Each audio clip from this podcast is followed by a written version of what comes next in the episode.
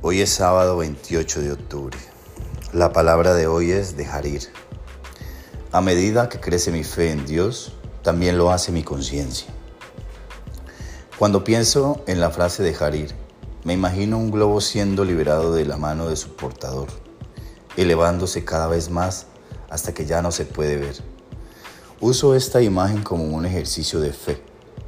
El globo es como mis pensamientos o experiencias negativas que me inquietan o como los sueños y deseos que espero. A todos los bendigo y los imagino ascendiendo y alejándose. Dejar ir también significa dejar que lo divino entre en mi conciencia. Mientras libero mi globo imaginario, también libero mis expectativas. Me relajo y confío en que todo saldrá bien. Con fe tengo paciencia.